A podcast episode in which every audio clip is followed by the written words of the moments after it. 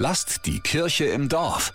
Bei Stadtführungen gibt es oft viele, viele Informationen und Details, viel Historisches, viel Kompliziertes. Oder man muss Stufen in alten Gebäuden hochklettern, was für Menschen im Rollstuhl gar nicht geht. Inklusive Stadtführungen hat das Caritas Pirkheimer Haus in Nürnberg entwickelt. Die sogenannten Kulturen sind von und für Menschen mit und ohne körperliche oder geistige Behinderungen. Da gibt es zum Beispiel eine Tour durch das Nürnberger Rathaus. Mal durchgeben mit, Bra mit Blindenschrift ähm, ja, dargestellt. Und dann kann man tatsächlich als blinder Mensch erfahren, wie, wie der Oberbürgermeister aussieht.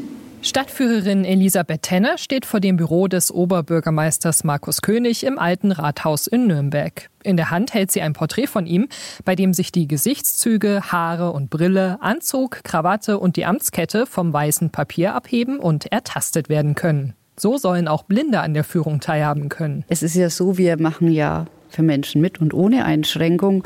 Und uns ist es ganz wichtig, dass wir für die Schwächsten in der Gruppe, dass die auch perfekt die Führung aufnehmen können. Und wir orientieren uns eigentlich immer an den Menschen der Gruppe. Und da entsteht dann die Dynamik. Die Idee zu dieser Art von Führung kommt vom Caritas Pirkheimer Haus, kurz CPH in Nürnberg. Seit 2021 werden dort sogenannte Kulturtandems ausgebildet. Das sind Teams aus einer Person mit und ohne Behinderung, die sich ein eigenes Thema aussuchen, zu dem sie eine Führung anbieten wollen.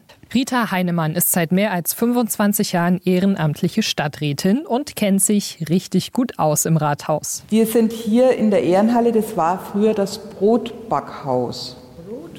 Das städtische Brotbackhaus. Ja, und das ist dann umgebaut worden und in dieses Rathaus mit integriert worden. Die Stadtführerin hat eine Gehbehinderung und setzt ihren Fokus bei der Führung auf die Barrierefreiheit. Im Plenarsaal gibt es noch viele Geschichten aus dem Nähkästchen des Stadtrats und die Teilnehmenden erfahren, dass die Höhe der Nürnberger Bordsteine, nämlich inzwischen drei Zentimeter, international als gutes Beispiel für Barrierefreiheit bekannt ist. Am Ende gehen die meisten mit einigen Aha-Momenten aus der Führung raus. Ah, also ich fand es unheimlich interessant. Ich konnte mir gar nichts darunter vorstellen. Mir hat es hier wirklich sehr gut gefallen und es hat mir sehr imponiert, auch diese Bilder von Albrecht Dürer zu sehen. Ich fand es sehr interessant, auch die Hintergründe der Stadtpolitik. Und das war ja ein bisschen Mischung aus Politik und Geschichte des Rathauses. Also mir hat es sehr gefallen, ja. Lasst die Kirche im Dorf. Immer freitags gibt's eine neue Folge. Abonniert uns gerne.